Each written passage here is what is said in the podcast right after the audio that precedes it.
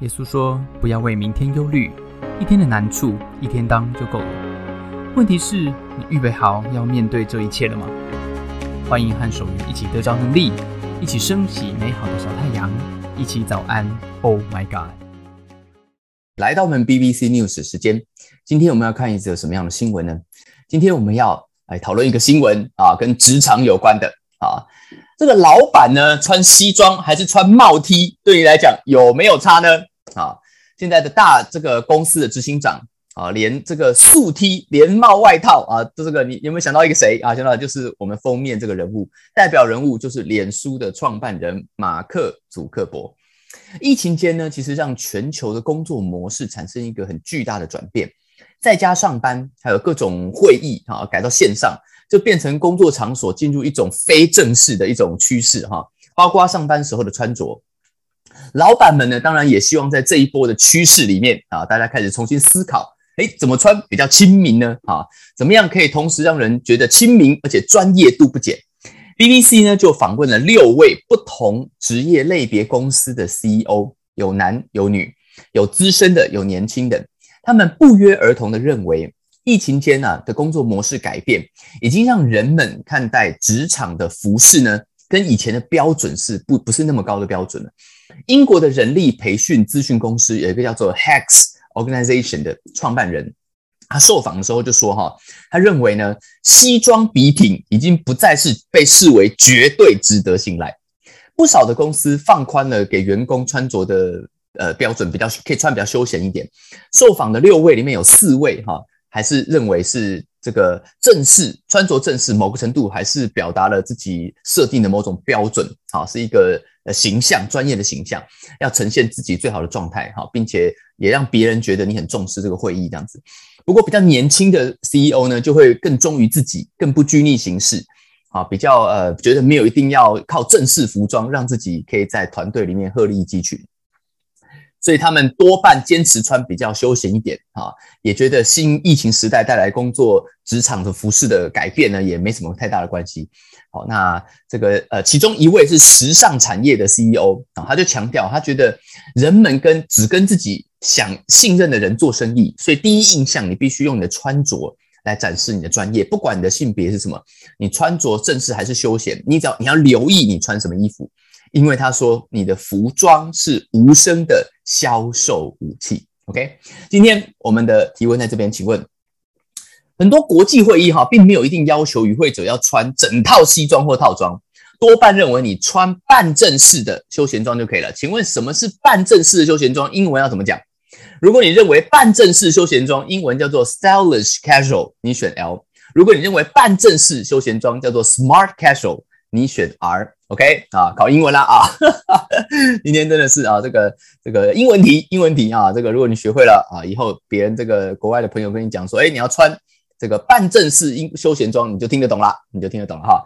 请问是 stylish casual 还是 smart casual？OK，猜猜看，猜猜看啊，这个啊，我们这个哎哦，一面倒啊，一面倒，真的吗？啊，这这么相信群众的力量吗？好，三。二一一面倒不一定对啊，简单啊。不过这次一面倒真的就是对了，真的叫做啊 smart casual，好不好啊？我们第一次开播以来又是一次全员通过啊，全员通过啊，答对了，全部人都答对了啊。答案就是 smart casual，OK。好，所以如果你这个跟别人讲哈，你要穿这种半正式，你说哦，我们今天的这个 dress code 叫做 smart casual，OK，你就是穿半正式的休闲装就可以了。有没有觉得哈，衣服要穿对，你人生就会怎么样，就会走对的感觉哈？这为什么？你穿出去，根据这个 CEO 讲，你穿出去就是会有一个怎么样，一个态势，一个气势，对不对？啊，这个面试的时候也是常跟你讲嘛，对，你去面试这个。这个呃呃业务啊，面试什么银行业啊，对不对？你不要穿个帽 T 啊，你不要穿个帽 T，这是改摆明不懂行业规矩，是不是？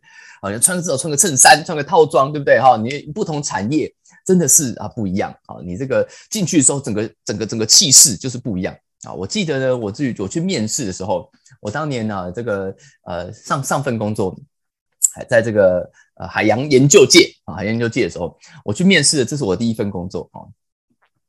要研究这种叫做学术单位的研究的这种技术部门，我去的时候，老实讲，我就没有穿西装笔挺啊。但是呢，那个那个我履历递递进去之前呢，这个这个大家都已经已经这个里面都有朋友跟我讲说啊，这个履历我帮你递好，因为这个你就是老板，我们现在这个研究这个在找的人啊，已经帮你都已经啊，这个大家都认识你了啊。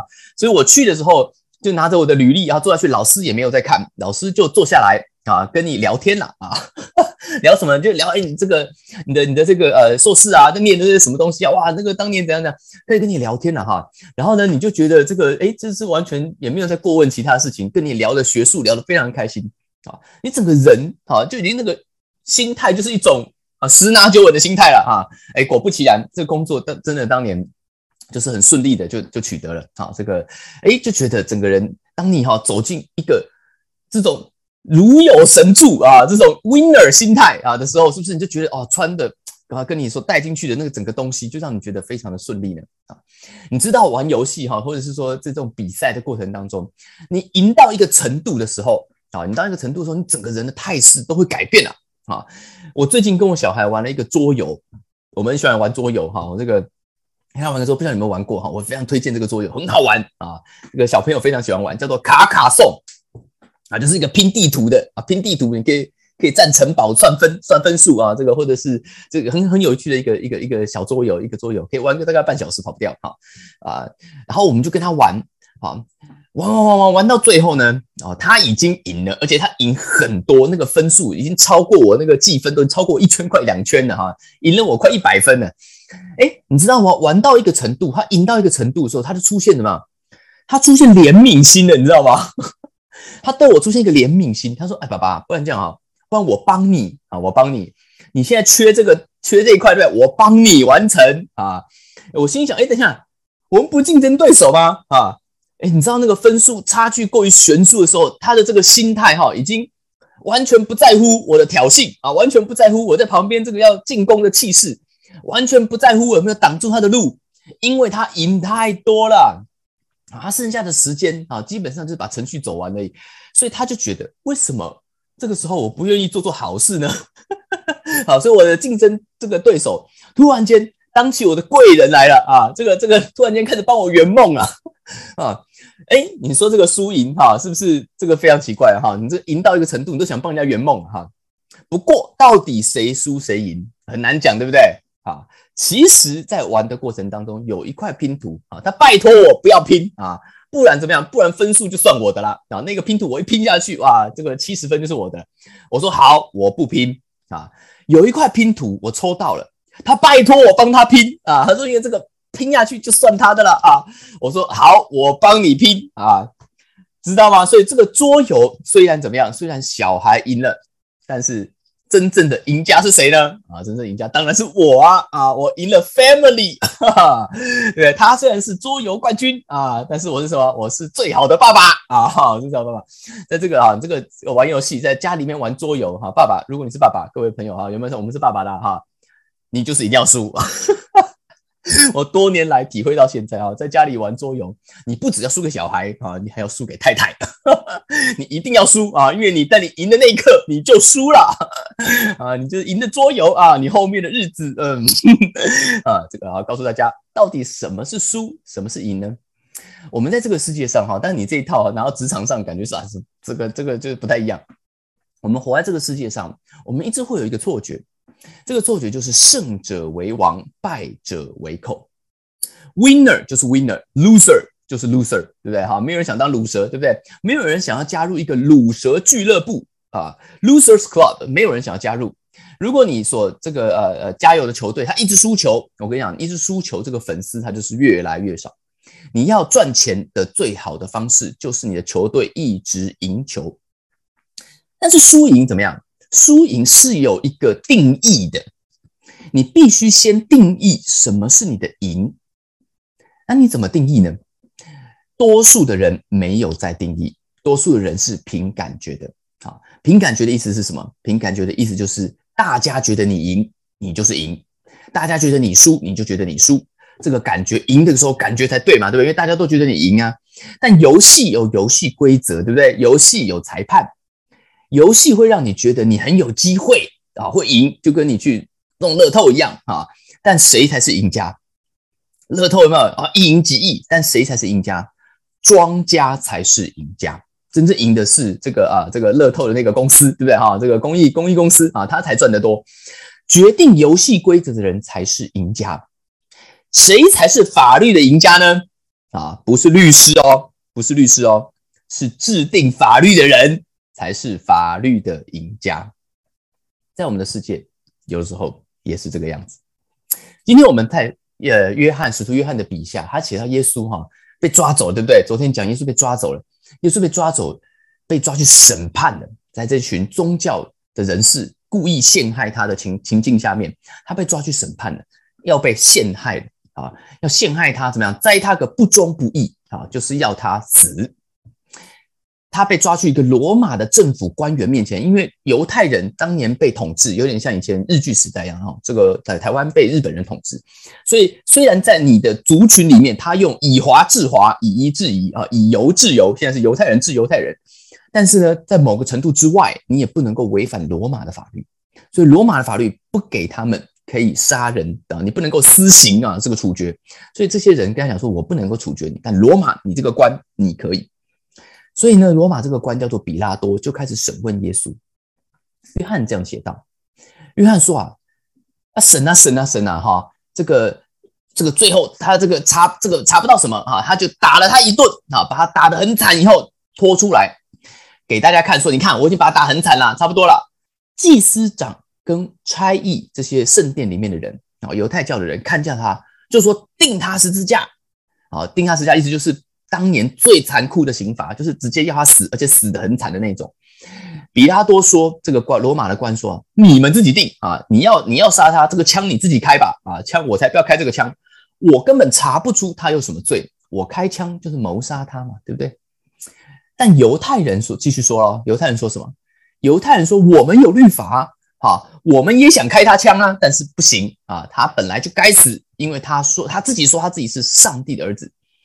比拉多这个时候，约翰写道，比拉多听到，When Pilate heard this, he was even more afraid。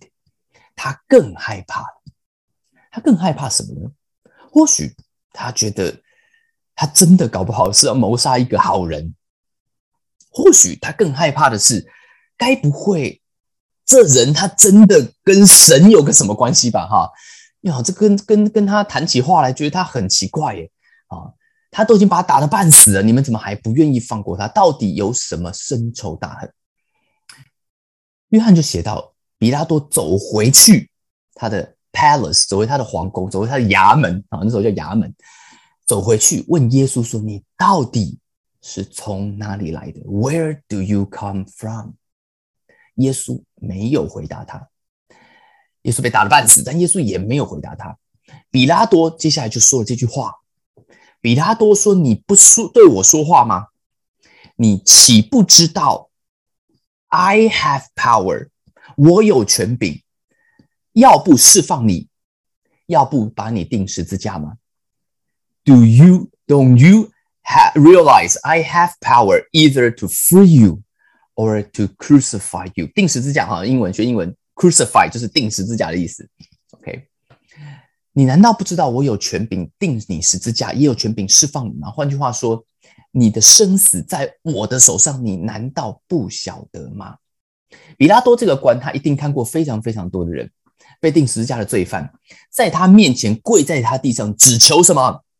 只求死个痛快，只求你有个 quick death，就死快一点，让我好好死，让我死快一点，一刀把我杀死，不要让我在十字架上面求生不得，求死不能。但是这个人，这个人竟然胆敢不回我话。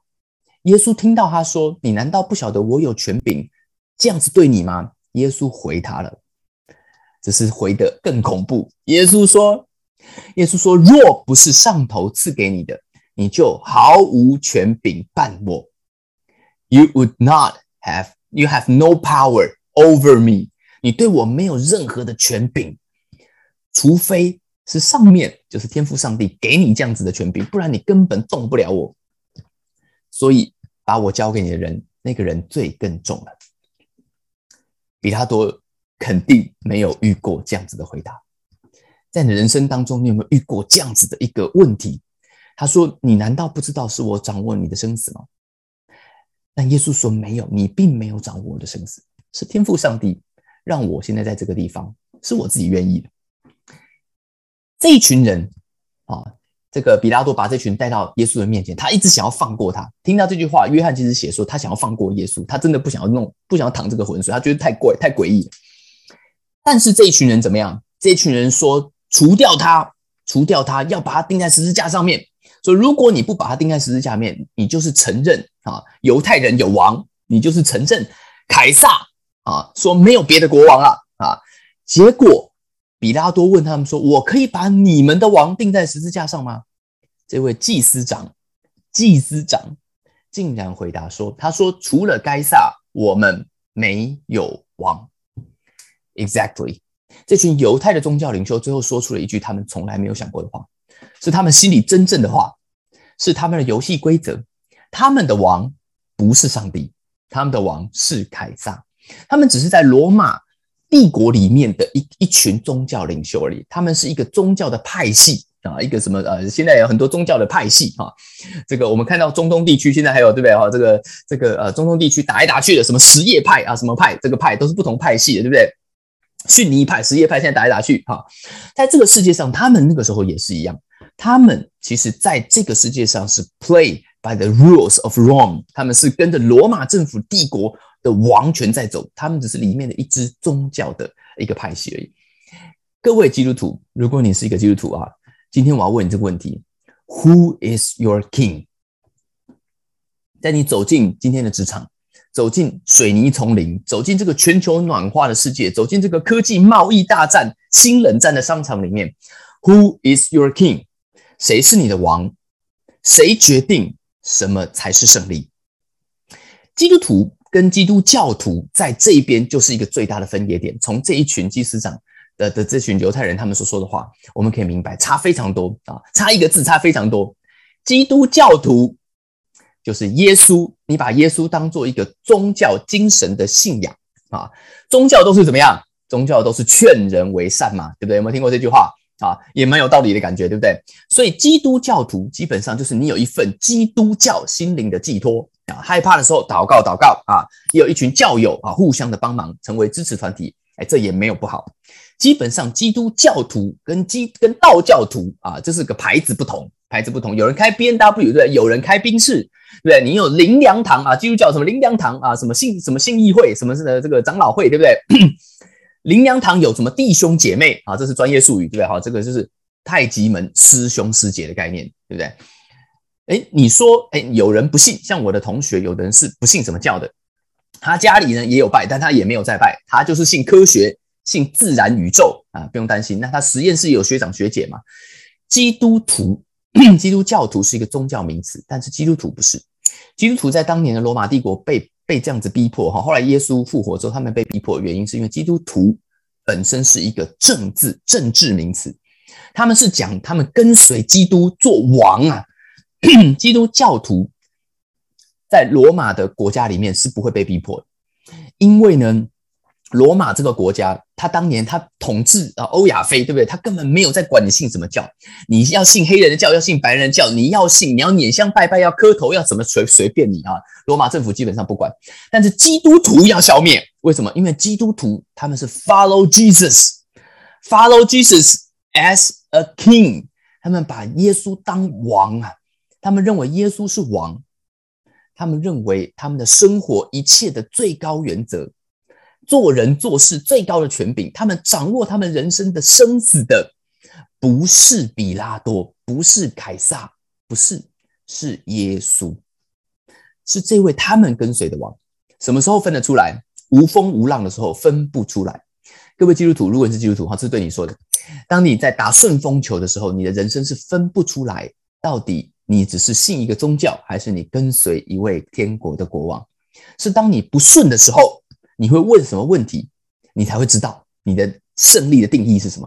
当你人生不顺的时候，你问的是：哎呀，信耶稣怎么没有用嘞？